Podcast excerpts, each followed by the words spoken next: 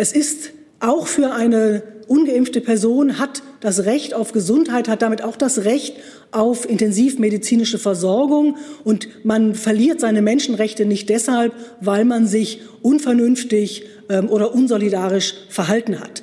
Es ist wichtig festzuhalten, jeder Mensch muss gleichermaßen äh, ein Recht auf Zugang zu intensivmedizinischer Versorgung bekommen und muss bei einer tragischen Entscheidung wie bei einer Triage äh, eben auch gleichermaßen berücksichtigt werden. Ja, liebe Kolleginnen und Kollegen, herzlich willkommen an diesem Morgen in der Bundespressekonferenz zur Vorstellung des sechsten Menschenrechtsberichts zur Entwicklung der Situation der Menschenrechte in Deutschland. Dazu begrüße ich Professor Dr. Beate Rudolph, die Direktorin des Deutschen Institutes für Menschenrechte. Ich begrüße Michael Windfuhr, den stellvertretenden Direktor, und ich begrüße Dr. Claudia Engelmann, wissenschaftliche Mitarbeiterin des Instituts. Seien Sie uns herzlich willkommen. Frau Rudolph, Sie haben das erste Wort. Bitte schön. Vielen Dank. Guten Morgen. Ich begrüße Sie auch sehr herzlich zur Vorstellung des sechsten Berichts des Deutschen Instituts für Menschenrechte zur Menschenrechtssituation in Deutschland. Er deckt den Zeitraum vom 1. Juli 2020 bis zum 30. Juni dieses Jahres ab. Vor sechs Jahren hat der Deutsche Bundestag das Institut per Gesetz beauftragt, einen solchen jährlichen Bericht zu ähm, erarbeiten. Warum uns? Weil das Institut die unabhängige nationale Menschenrechtsinstitution Deutschlands ist, gemäß den Vorgaben der Vereinten Nationen. Nationale Menschenrechtsinstitutionen sollen über die Lage im eigenen Land berichten, diese menschenrechtlich bewerten und Empfehlungen machen. Damit sollen sie dazu beitragen, die Menschenrechte aller Menschen im eigenen Land zu verwirklichen. Wir greifen deshalb in unseren Berichten vertieft einzelne Bereiche auf, in denen wir aus menschenrechtlicher Perspektive Handlungsbedarf sehen. Wir setzen darauf, dass Parlamente und Regierungen in Bund und Ländern unsere Erkenntnisse und Empfehlungen aufgreifen. Dieses Jahr stellen wir den Menschenrechtsbericht nach der Verabschiedung eines neuen Koalitionsvertrags vor. Wir stellen fest, dass die neue Regierung einige der von uns im Bericht benannten Probleme beheben möchte. Dafür gibt es unsere Handlungsempfehlungen.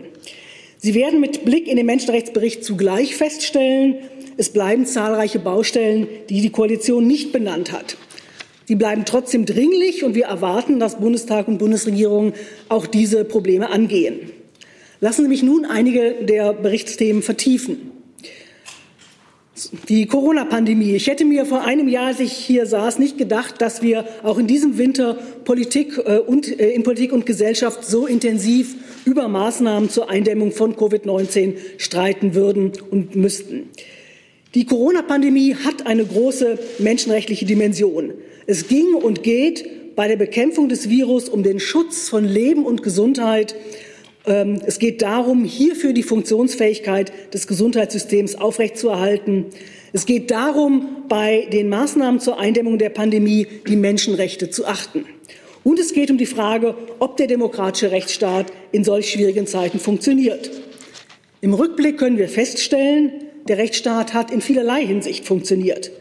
Gerichte haben übermäßigen Einschränkungen der Grundrechte Einhalt geboten. Sie haben beispielsweise die Versammlungsfreiheit, ein für die Demokratie zentrales Grundrecht, gegen Bestrebungen verteidigt, sie zeitweise ganz auszusetzen. Auch das Bundesverfassungsgericht hat in seinen Entscheidungen zur Bundesnotbremse äh, kürzlich die Bedeutung des Verhältnismäßigkeitsgrundsatzes noch einmal hervorgehoben. Die gerichtliche Kontrolle einzelner Öffnungsschritte am Maßstab des allgemeinen Gleichheitssatzes war ebenfalls im Berichtsjahr ein wichtiges Korrektiv. Jedoch blieb die Kontrolle der Verhältnismäßigkeit von Einschränkungen oft allzu zahnlos. Denn die Gerichte konnten oftmals nicht überprüfen, auf Grundlage welcher Prognosen und Wirkungsannahmen Grundrechte eingeschränkt wurden. Die jüngsten Entscheidungen des Bundesverfassungsgerichts sind insoweit nicht weiterführend, als sie den Parlamenten hier weite Entscheidungsspielräume belassen. Umso wichtiger ist es, in Gesetzgebungsverfahren intensiv und öffentlich über die Verhältnismäßigkeit von Maßnahmen zu diskutieren. Deswegen begrüßen wir es auch, dass die epidemische Lage von nationaler Tragweite aufgehoben wurde. Damit ist es wieder der Bundestag, der entscheidet, welche Maßnahmen zur Pandemiebekämpfung zulässig sind. Das ist auch richtig so. Denn im Rechtsstaat muss das Parlament die wesentlichen Entscheidungen treffen und nicht die Regierung als Verordnungsgeberin. Die jüngsten Änderungen des Infektionsschutzgesetzes, äh, die jüngste Änderung ist jedoch insoweit fragwürdig, als bestimmte Maßnahmen jetzt nicht mehr möglich sind.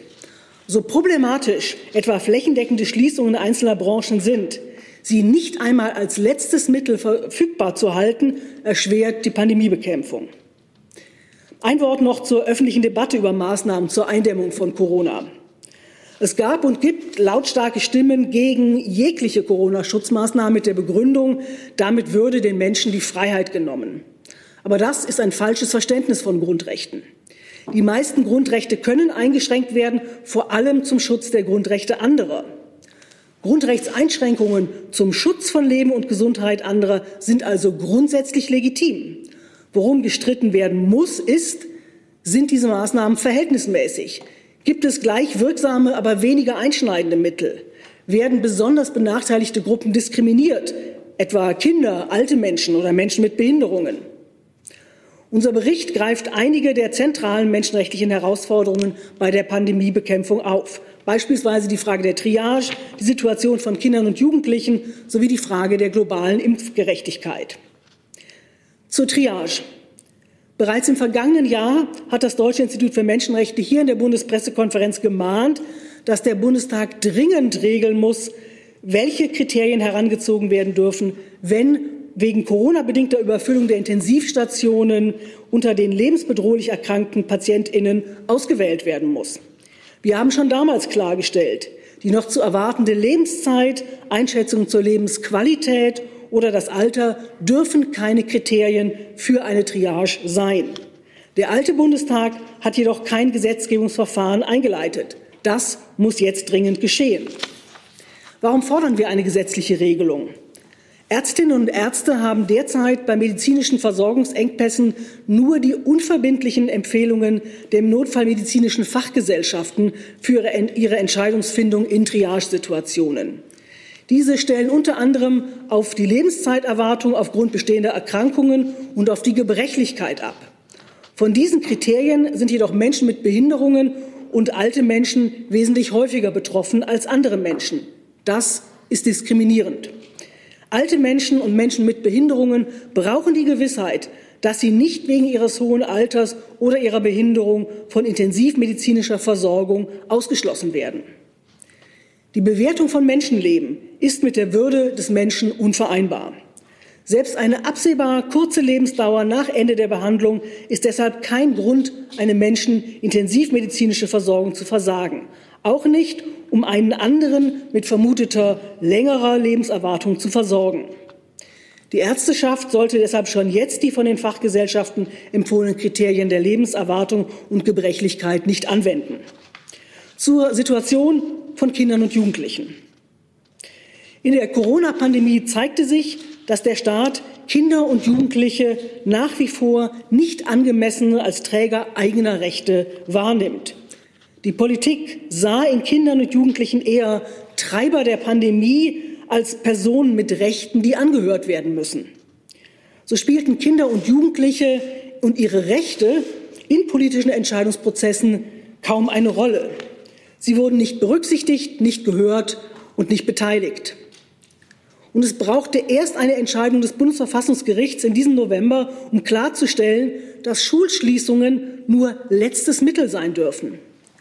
Denn sie haben schwere Auswirkungen auf das Recht von Kindern auf Bildung, auf ihr Recht auf psychische Gesundheit und ihr Recht auf Kontakt mit Gleichaltrigen. Als Monitoringstelle zur UN-Kinderrechtskonvention beobachtet das Institut mit Sorge, dass bislang nicht genügend Anstrengungen unternommen wurden, um die erneute Schließung von Kitas und Schulen zu verhindern.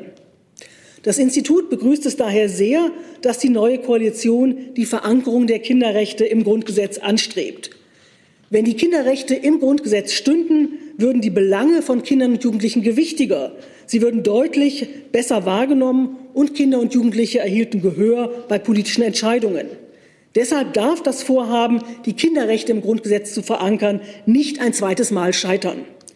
Die Ampelkoalition will sich maßgeblich an den Vorgaben der UN-Kinderrechtskonvention orientieren. Wie das geschehen kann, hat das Institut schon mehrfach dargelegt. Wir setzen darauf, dass diese Anregungen jetzt aufgegriffen werden. Zur Impfgerechtigkeit.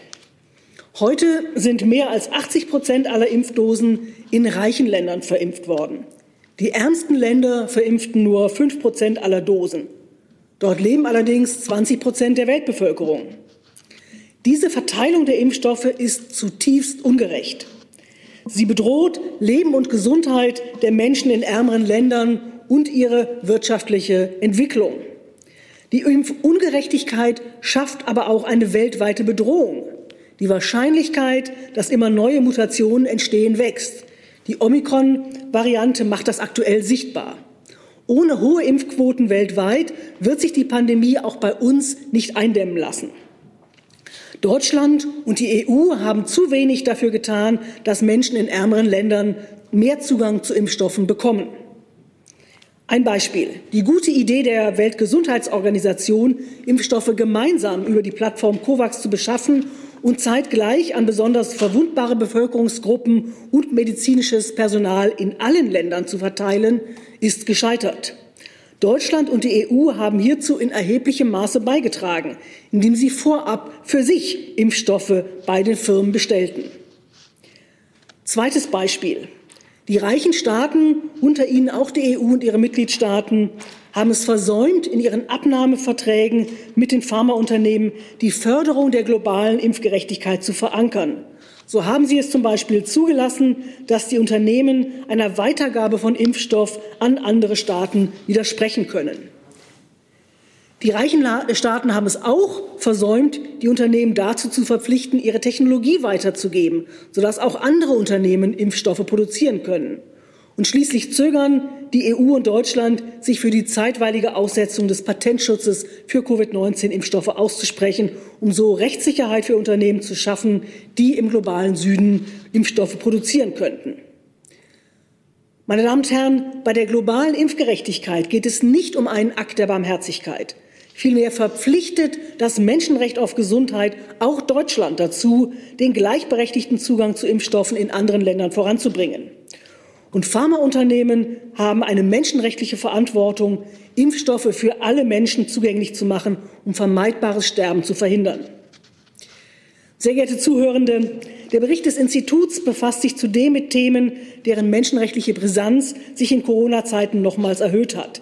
Das betrifft den Kampf gegen Rassismus und Rechtsextremismus, den Familiennachzug bei Geflüchteten, die Situation von Menschen, die unter rechtlicher Betreuung stehen und die menschenrechtliche Sorgfaltspflicht der Unternehmen in den Lieferketten. Zum Thema Rassismus. Die Ampelkoalition nennt als wichtige Schwerpunkte die Arbeit gegen Antisemitismus, Antiziganismus, Rassismus, insbesondere gegen schwarze Menschen, Muslimfeindlichkeit, Frauenhass und Queerfeindlichkeit sowie Angriffe gegen Geflüchtete und Engagierte. Soweit der Koalitionsvertrag. An diesem Bekenntnis muss sich die Politik der neuen Bundesregierung messen lassen.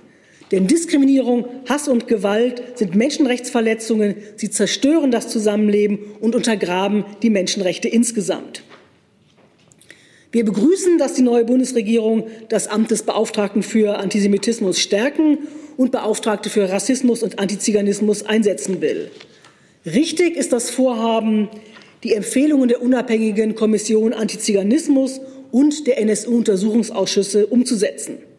Es ist höchste Zeit zu überprüfen, welche Maßnahmen überhaupt ergriffen wurden und welche Wirkungen sie hatten.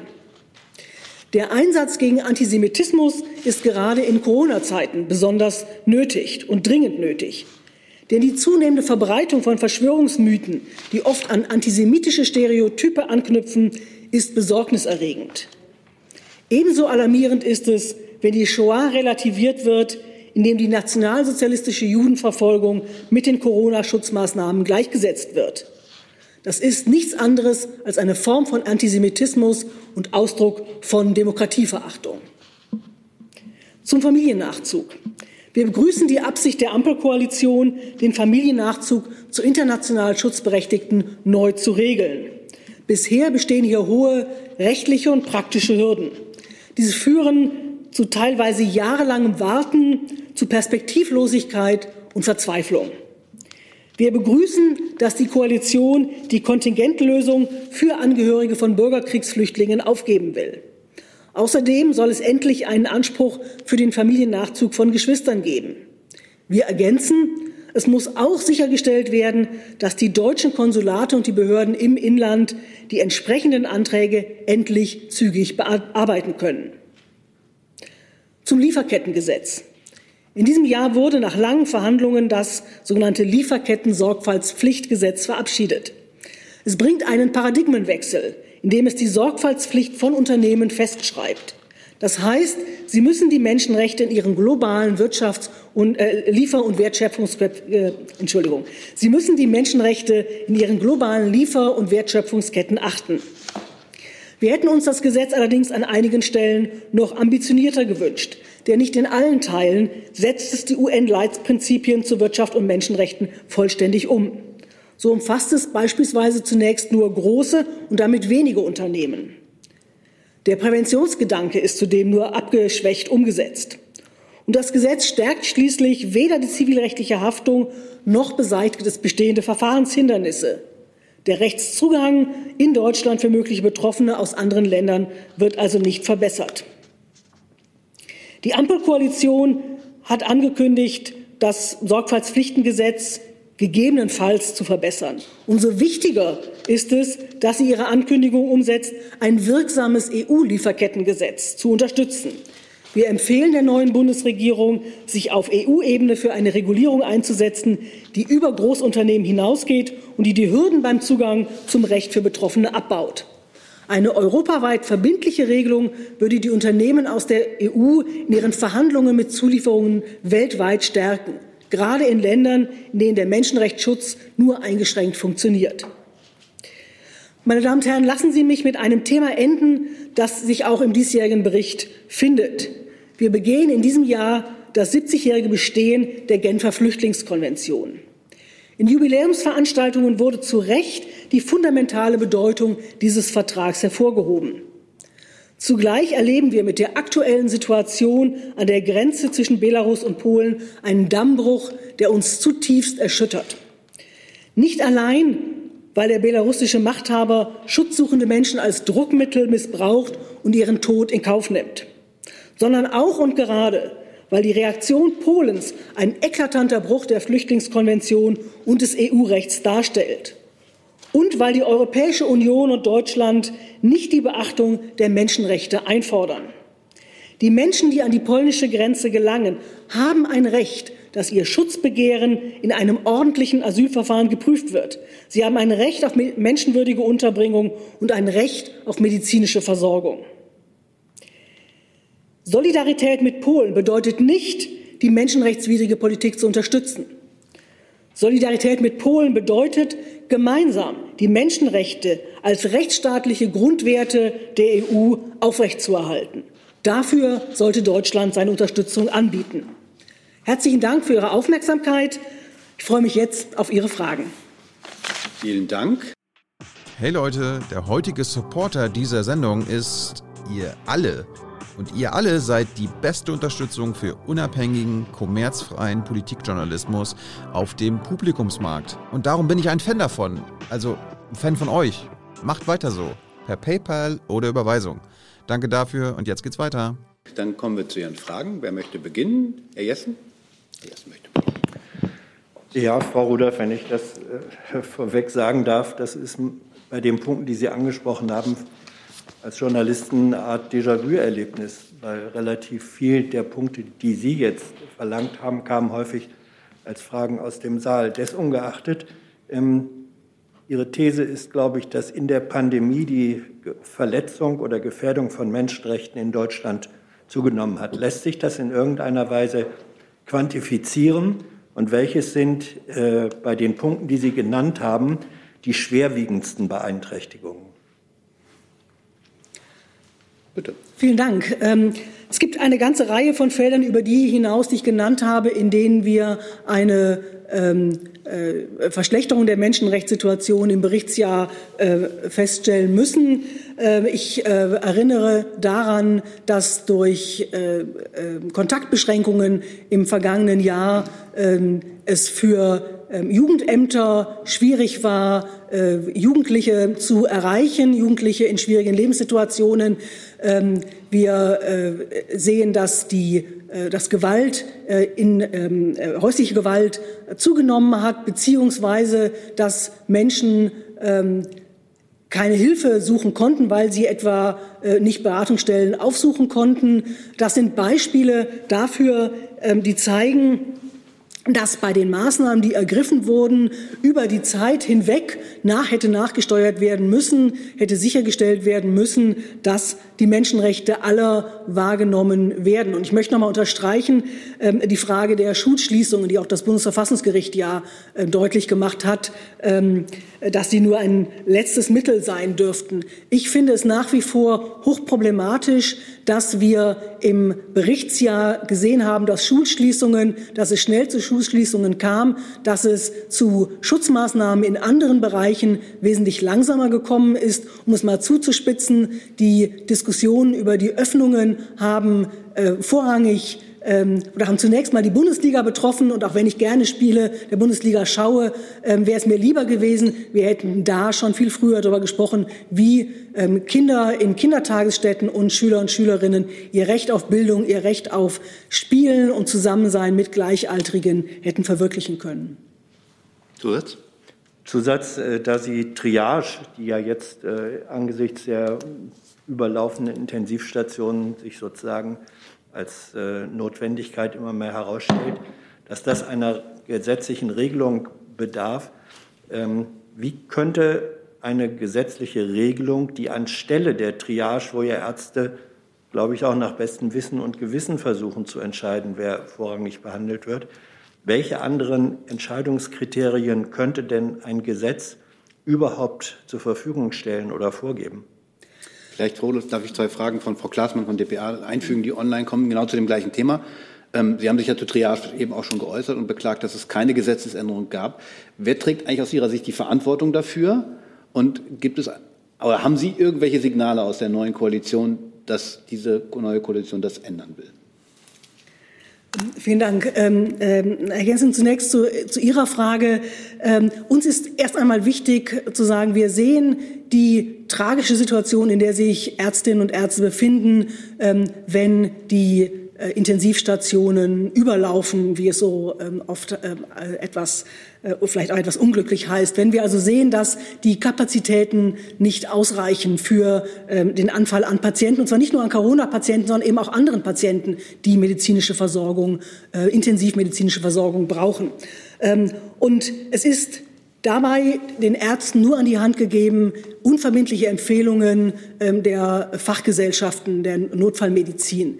Diese Kriterien sind erstmal Kriterien, die, ähm, bei denen deutlich wird, dass sie äh, auf äh, das Lebensalter äh, abstellen. Es gibt etwa die klinische Gebrechlichkeitsskala. Wenn Sie sich die anschauen, dann ähm, geht es äh, wird auch als gebrechlich jemand bezeichnet, der Hilfe im, ähm, im Alltag braucht, bei der Bewältigung des Alltags etwa sich zu waschen.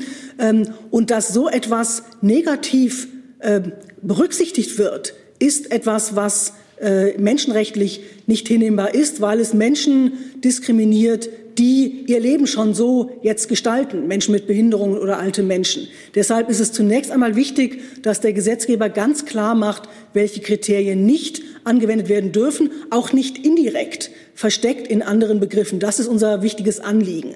Für die Frage, wie dann eine Triage ausgestaltet werden kann, ähm, das ist eine Frage, die nicht allein die Menschenrechte beantworten können, sondern dafür braucht es eben eine Diskussion, äh, auch nicht nur unter medizinischen Fachgesellschaften, mit MedizinethikerInnen, sondern eben auch mit den Betroffenen äh, und eben auch mit Menschenrechtlern, Menschenrechtlerinnen.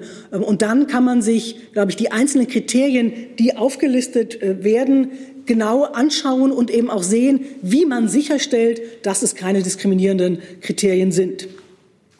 Ähm, zu der Frage, wer trägt die Verantwortung dafür, dass es keine gesetzliche Regelung gegeben hat. Der Gesundheitsausschuss hat sich in der vergangenen Legislaturperiode zwar mit der Frage der Triage befasst, dann aber ähm, entschieden, dass es keine, keiner Regelung ähm, bedürfe.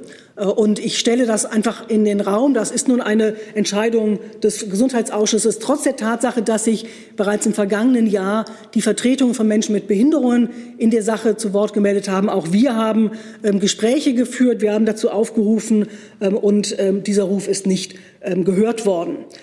Signale aus der jetzt neuen Koalition haben wir bislang nicht, aber wir haben auch diese Notwendigkeit äh, im Vorfeld äh, an alle Parteien, alle demokratischen Parteien herangetragen, weil es aus unserer Sicht eine weiterhin wichtige Frage bleibt. Ich will noch zum Schluss ergänzen, dass vor dem Bundesverfassungsgericht eine Verfassungsbeschwerde von Menschen mit Behinderungen anhängig ist. Ich halte es für keine gute Lösung, wenn die Politik auf eine Entscheidung des Verfassungsgerichts wartet, sondern dies ist eine Frage, die ähm, unter der Beteiligung vieler, wie ich das eben genannt habe, der Bundestag verantwortlich entscheiden muss.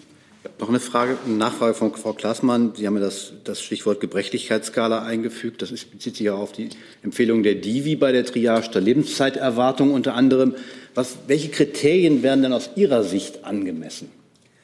Also in der, ähm, in der öffentlichen Diskussion, in der Fachdiskussion werden ähm, Kriterien äh, genannt wie die sogenannte Randomisierung, also die Frage ähm, einer, ähm, äh, einer zufallsbedingten ähm, Entscheidung. Ähm, es wird aber auch, und das ich lasse ich, stelle ich mal einfach in den Raum. Mir ist wichtig, zunächst einmal zu sagen, dass man etwa bei der Frage der äh, des Überleben, der Überlebenswahrscheinlichkeit, die ein Triage-Kriterium ist, ähm, dass man bei dieser Frage eben nicht die äh, zum Nachteil von Menschen mit Behinderungen und von alten Menschen entscheiden darf. Denn ähm, es ist klar, dass auch eine kurz, ein kurzes Überleben, gerade bei hochaltrigen Menschen, ähm, ein äh, kurzes Überleben genauso viel wert ist wie ein langes Leben nach einer Behandlung. Das Bundesverfassungsgericht hat in der Luftsicherheitsentscheidung einmal ganz klar unterstrichen, dass menschliches Leben nicht bewertet werden darf. Jedes Leben, egal wie lang, ist gleich viel wert. Frau Markmann. Ja, ich hätte auch zu der Triage fragen wollen und äh, versuche das nochmal in einer konkreteren Frage. Ähm, die Ärzte, die diese Empfehlung hier vorgestellt haben, die haben gesagt ganz ausdrücklich, keines dieser Kriterien allein führt zu einer schlechteren Bewertung, sondern es ist ein Zusammenspiel aller.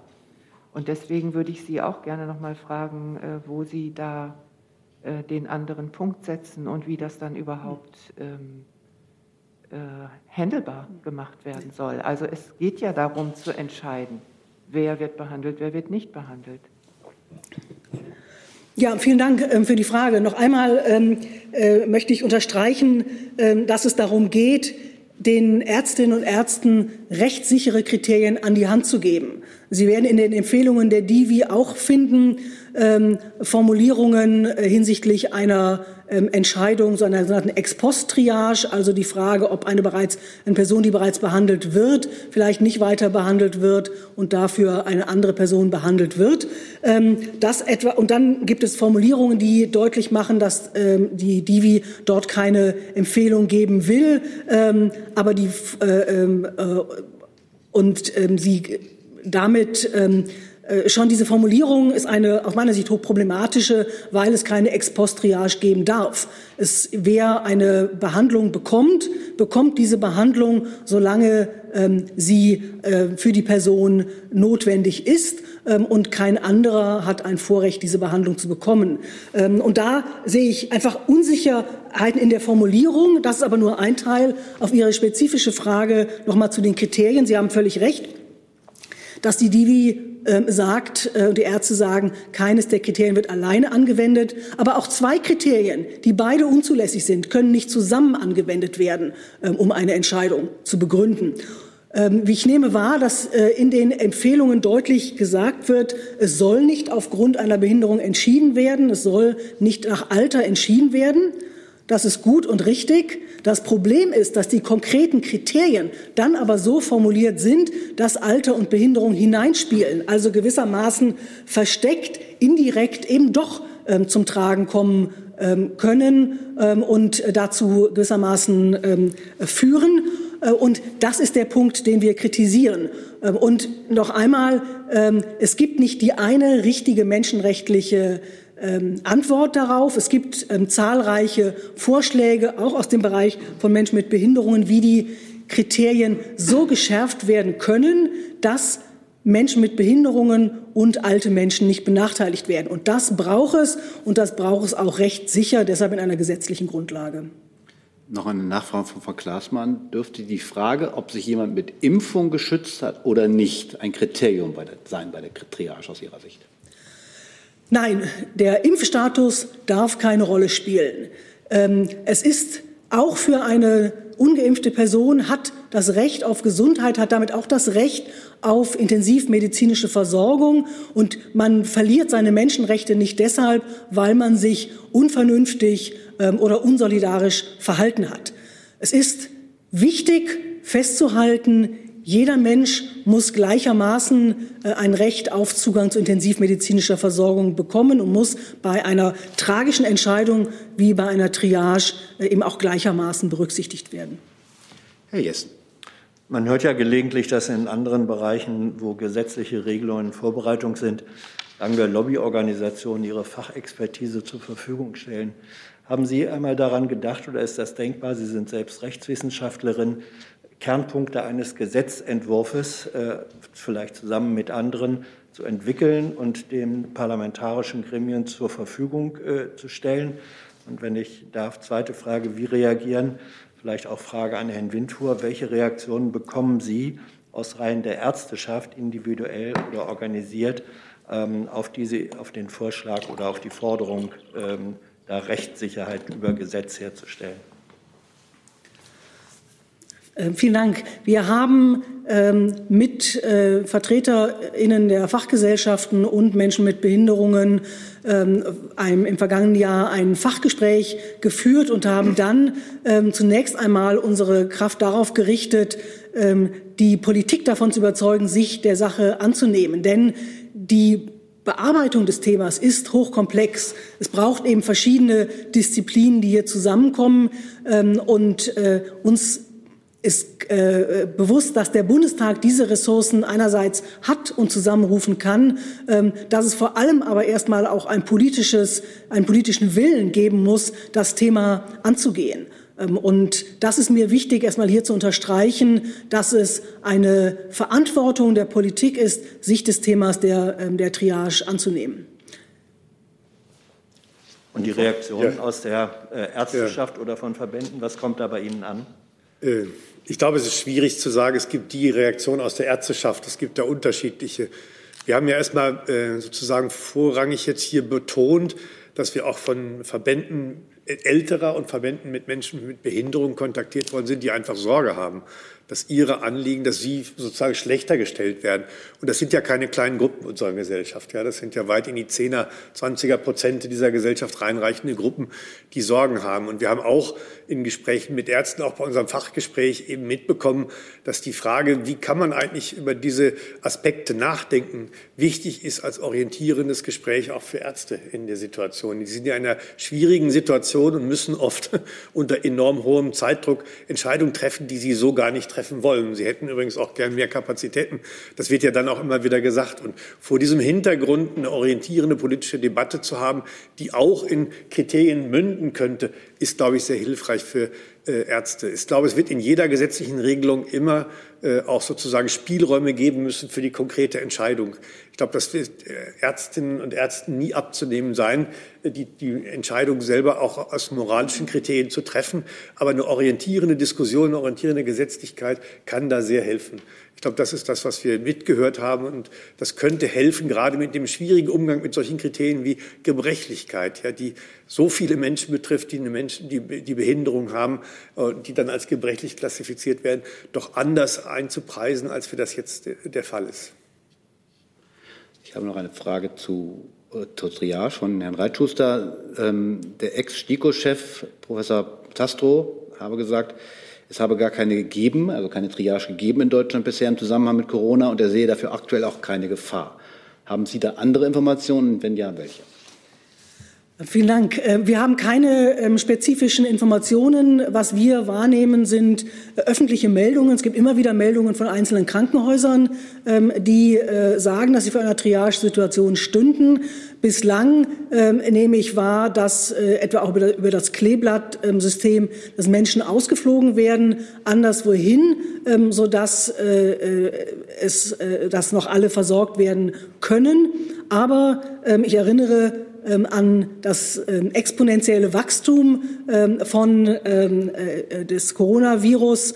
Ähm, ich war gestern in der Anhörung des Hauptausschusses als Sachverständige und dort noch einmal zu hören von den Epidemiologen und Epidemiologinnen, dass äh, was das Wachstum der Omikron-Variante bedeutet, von der wir noch nicht wissen, ob sie zu schweren Verläufen führt und wie gut Impfungen gegen sie wirken, ähm, dann steht die Gefahr weiterhin im Raum, wenn die Zahlen so zunehmen.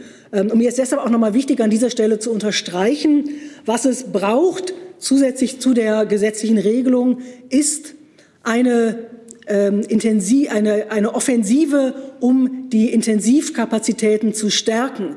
Wir wissen, dass die Intensiv äh, die Anzahl der Intensivbetten äh, in äh, der Vergangenheit zurückgegangen ist. Das hat mehrere Gründe, unter anderem einen guten Grund, nämlich den, dass ähm, die Korrelation, wie viele PatientInnen hat ein Intensivpfleger, eine Intensivpflegerin zu betreuen, ähm, verbessert worden ist, sodass also weniger Personen von einer, weniger PatientInnen von einem, einer Pflegekraft versorgt werden. Das führt natürlich dazu, dass es weniger Intensivbetten gibt, denn ein Intensivbett ist nichts wert, wenn es keine Betreuung gibt. Deshalb hätte es ähm, seit Beginn der Pandemie eine Offensive geben müssen, die Kapazitäten der Intensivstationen zu stärken, die Pflegekräfte in den Intensivstationen zu stärken. Ähm, das reicht von vielen Maßnahmen über ähm, die Entlohnung, über die Verbesserung der Arbeitsbedingungen hin zu einer Qualifizierung neuer Intensivpflegekräfte. Eine Qualifizierung, die nicht über Nacht passieren kann, aber wir sind gegen Ende des zweiten Jahres der Pandemie. Da hätte mehr passieren müssen, um die Gefahr von Triage zu reduzieren. Vielleicht noch einen ähm, Aspekt hinzugefügt. Selbst wenn die de facto Triage noch nicht stattfindet, und da wird ja, wir wissen es nicht genau, weil man ja immer wieder auch mal Äußerungen hört von äh, Ärzten hier und dort, dass es dann doch schon mal vielleicht stattgefunden hätte. Also angenommen, es hat nicht stattgefunden, was auch dafür spricht einiges, ist ja die Debatte darüber, dass die auch menschenrechtliche Auswirkungen hat. Ja? Viele Menschen mit Behinderung trauen sich ja nicht, ihre Wohnung zu verlassen, weil sie vielleicht besonders wissen, dass sie äh, in ihrem sozusagen in ihren Impfmöglichkeiten eingeschränkt sind, der Wirkung auch meinetwegen von Impfstoffen. Und wenn dann öffentlich immer wieder darüber gesprochen wird, dass Gebrechlichkeit ein Kriterium sein kann, ist das sozusagen lebensverändernd. Das wirkt sich aus auf die Menschen. Und da sozusagen eine Debatte zu führen, die klar macht, auch wenn ich eine Behinderung habe, welcher Art auch immer, oder auch wenn ich eine altersbedingte Erscheinungsform habe, die man auch als Behinderung bezeichnen kann, habe ich eine Sicherheit, dass das nicht mich sozusagen automatisch gefährdet. Ich glaube, darum geht es. Das ist also mehr als sozusagen nur die Entscheidung des Arztes. Es ist auch das Lebensgefühl der Menschen, die solche Erscheinungsformen haben, dass sie sich nicht sozusagen zusätzlich ängstigen und in Sorge sind über eine Debatte, die wirklich seit Monaten immer wieder jede Woche in der Zeitung auch auftaucht. Also gerade wenn die große Welle, wenn eine Welle Ende wieder hochkommt. Ja? Und ich glaube, das ist das, was wir damit auch nochmal deutlich machen wollen. Es geht um dieses Alterslebensgefühl auch der Menschen, zu wissen, ich werde, wenn es darauf ankommt, nicht diskriminiert. Ja. Bitte, Herr Kollege. Sven Barge, Forum, das Wochenmagazin. Frau Professor Rudolph, ich habe Ihren Worten entnommen, den Nicht-Geimpften, da ist Ihr Verständnis begrenzt. Trotz alledem, halten Sie denn eine Impfpflicht für, ist das vereinbar mit den Menschenrechten aus Ihrer Sicht? Also zunächst mal ähm, äh, wird ja gegenwärtig eine Impfpflicht diskutiert für eine einrichtungsbezogene Impfpflicht mit dem Ziel, ähm, äh, Menschen, die besonders schutzbedürftig sind, besonders verletzlich äh, sind, zu schützen. Das ist aus äh, menschenrechtlicher Sicht äh, auf jeden Fall richtig. Äh, allerdings sehe ich, dass gleichzeitig es eine Offensive geben muss, um die Einrichtungen zu erreichen mit ähm, Impfangeboten. Das gilt sowohl für die BewohnerInnen ähm, äh, als auch für die Pflegekräfte äh, dort. Denn wir nehmen auch Berichte wahr ähm, von Einrichtungen, die sagen, bei uns hat die Impfkampagne, hat das Impfen noch nicht geklappt. Wir sind nicht ausgestattet worden mit Impfstoffen. Also es muss alles möglich gemacht werden, damit ähm, die zu Schützenden, die BewohnerInnen ähm, eben äh, ein Impfangebot äh, bekommen äh, und auch die Pflegenden. Dann aber ist eine, Impf, eine Impfpflicht für ähm, diejenigen, ähm, die in äh, Einrichtungen, in medizinischen Einrichtungen arbeiten und in Pflegeeinrichtungen, ist dann aber gerechtfertigt, weil es um den unmittelbaren Schutz von besonders vulnerablen ähm, äh, geht. Das ist deshalb menschenrechtlich gerechtfertigt. Aber es ist ja im Gespräch, eine Impfpflicht für alle einzuführen ab äh, vermutlich März nächsten Jahres. Das ist ja in Vorbereitung durch die Ampelregierung, aber auch durch Zustimmung der CDU. Man will eine Impfpflicht für alle hier in Deutschland machen. Ist das mit den Menschenrechten für Ihre Begriffe vereinbar? Ähm, es wird, also es wird von, dem, äh, von der Situation zum Zeitpunkt der Einführung einer solchen Impfpflicht abhängen. Es wird davon abhängen, ähm, ob alles getan worden ist, dass Menschen ähm, sich impfen lassen. Äh, und dabei ist mir wichtig, auch noch mal zu unterstreichen, es braucht niedrigschwellige äh, Impfangebote für alle Menschen. Es braucht zielgruppenspezifische Ansprache. Es braucht eine Kampagne, die ähm, nicht alleine ähm, von, ähm, von den Institutionen kommt, sondern eine Kampagne, bei der gerade auch Personen, die besonderes Vertrauen genießen, zu Wort äh, kommen können. Also besonderes Vertrauen etwa in den Kreisen, in denen Zweifel an, äh, an, an der Impfung bestehen. Und ich glaube, es ist wichtig, auch die zu Wort kommen zu lassen, die sich nicht impfen lassen können, was es für sie bedeutet, dass sie ähm, äh, sich äh, nicht nach draußen wagen können, äh, nicht ähm, ein, ein Leben führen können mit anderen, weil sie ähm, Sorge haben müssen, von Nichtgeimpften angesteckt zu werden. Das alles sind Schritte, die ergriffen werden müssen. Wenn dann zum Zeitpunkt einer Entscheidung solche Schritte ergriffen worden sind und wenn ähm, eine weiterhin eine hochinfektiöse Variante des Coronavirus existiert, dann in der Tat kann aus menschenrechtlicher Sicht eine allgemeine Impfpflicht als letztes Mittel zulässig sein. Ich habe noch eine Frage von Herrn Reitschuster online. Ähm, Sie haben ja gelobt, die Versammlungsfreiheit sei gewährleistet gewesen. Und fragt er, wie passt das damit zusammen, dass zahlreiche Demonstrationen verboten wurden, und zwar insbesondere von, von Corona-Maßnahmen Kritikern, während andere Versammlungen genehmigt würden, auch wenn dort ebenfalls, auch wenn dort ebenfalls Verstöße gegen Corona-Auflagen zu befürchten waren?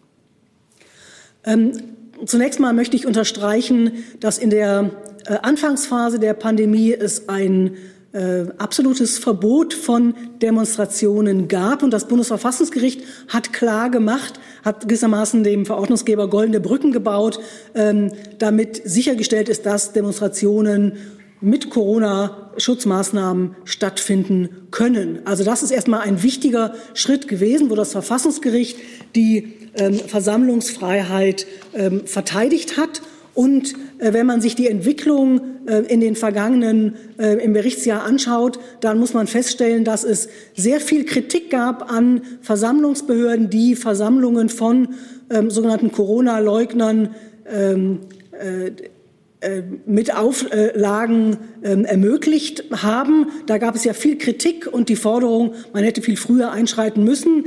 Ähm, ich bin der Auffassung, dass es sehr richtig war, zunächst einmal äh, nicht einfach zu unterstellen, dass ähm, Demonstrationen von Corona-Leugnern die Auflagen missachten.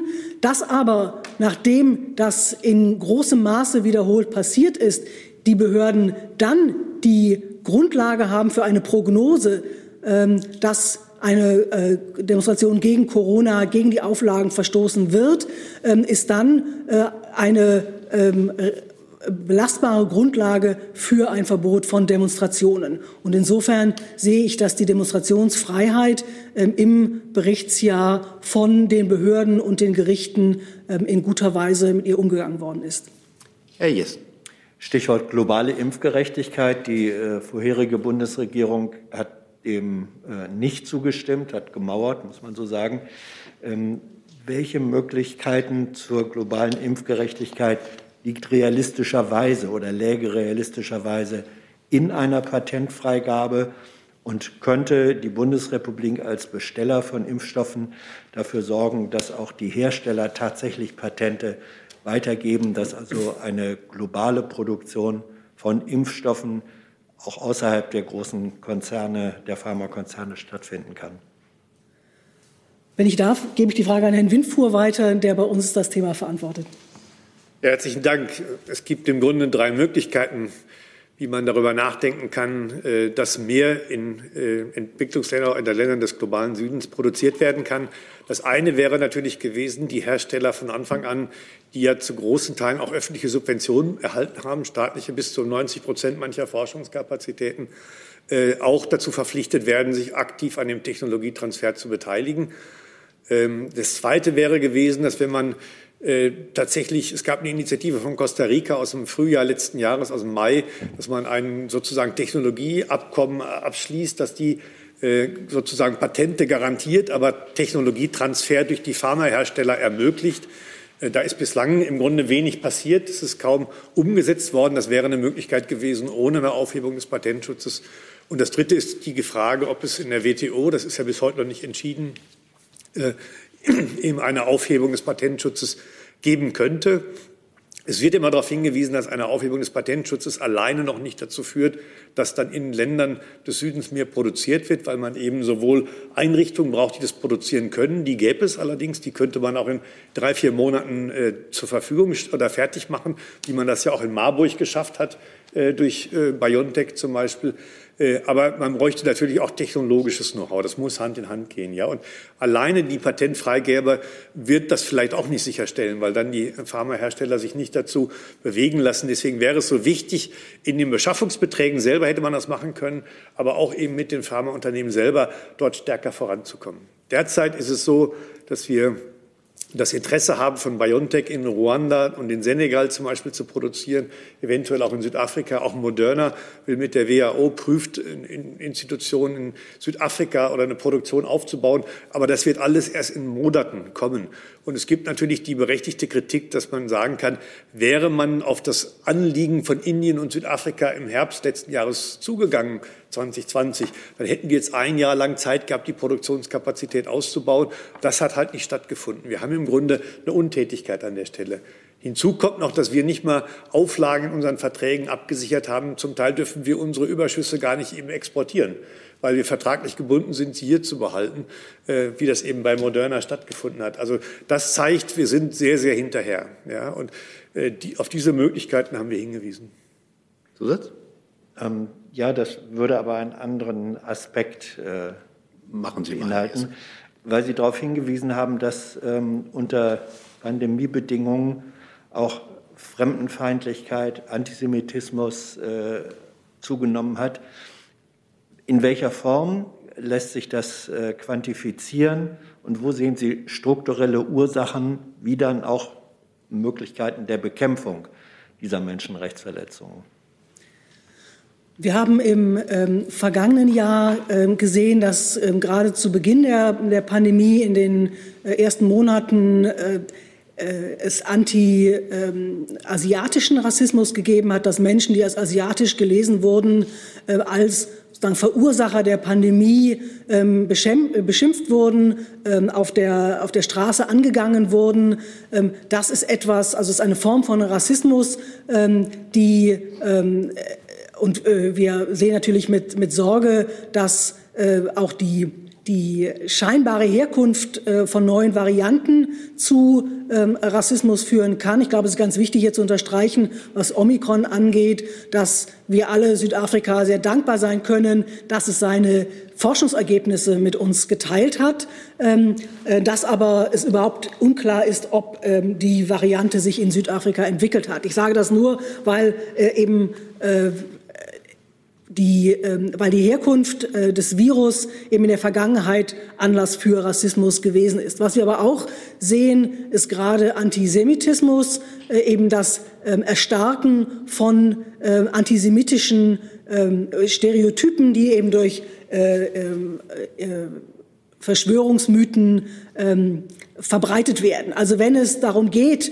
zu, wenn behauptet wird, dass es sozusagen eine große Verschwörung gäbe, dass bestimmte mächtige äh, Kräfte dahinter stünden, ähm, dann wird damit oft auch äh, auch was Personen angeht, sehr gezielt ähm, auf ähm, Juden und Jüdinnen äh, damit verwiesen, direkt oder indirekt.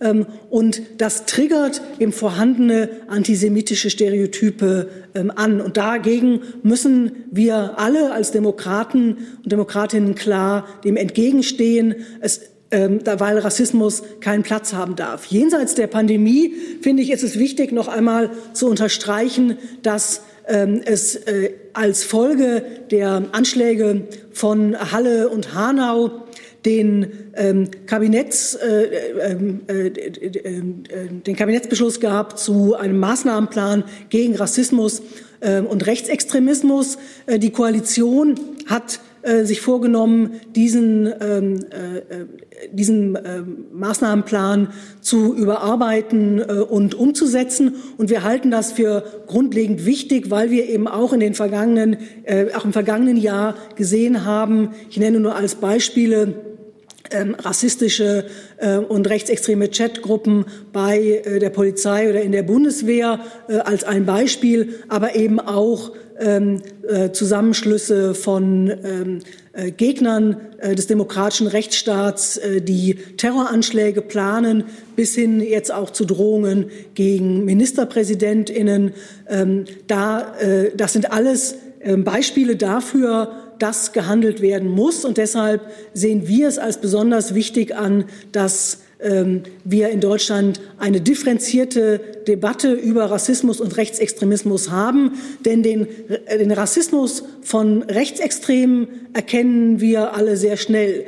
Den Rassismus, der aber äh, in der Gesellschaft ähm, vorhanden ist, der sich auch niedergeschlagen hat in äh, Verwaltungsroutinen, beispielsweise Stichwort Racial Profiling, ähm, äh, ist äh, etwas, das wir angehen müssen, denn es kann nicht sein, dass Teile unserer Bevölkerung kein Vertrauen in die Behörden haben, weil sie ähm, rassistische Erfahrungen machen. Letzter Satz dazu.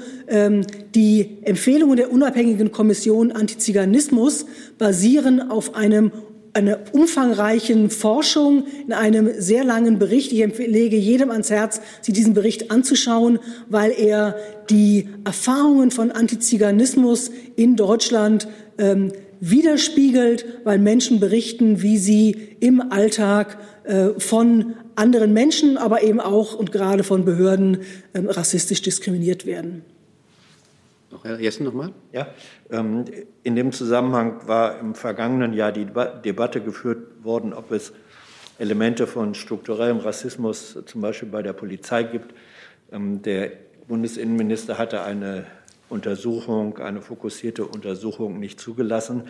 Ist das aus Ihrer Sicht hinreichend alles geklärt oder bedarf es eigentlich einer eingehenden Untersuchung und wissenschaftlichen Analyse dieser Strukturen immer noch?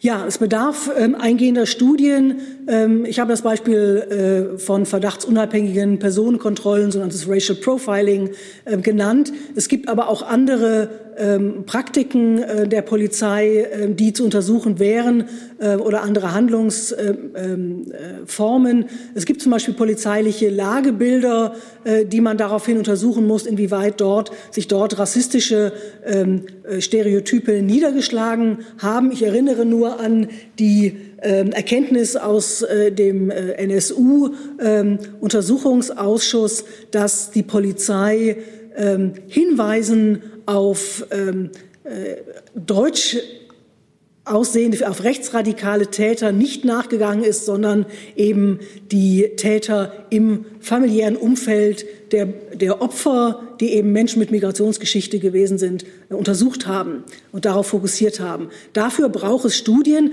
Deshalb ist es zu begrüßen, dass der Koalitionsvertrag ausdrücklich sagt, dass Studien gefördert werden sollen. Ich glaube, es ist wichtig, deutlich zu machen, dass im demokratischen Rechtsstaat wir der Polizei das Gewaltmonopol geben. Das ist gut und richtig, das braucht es im Rechtsstaat.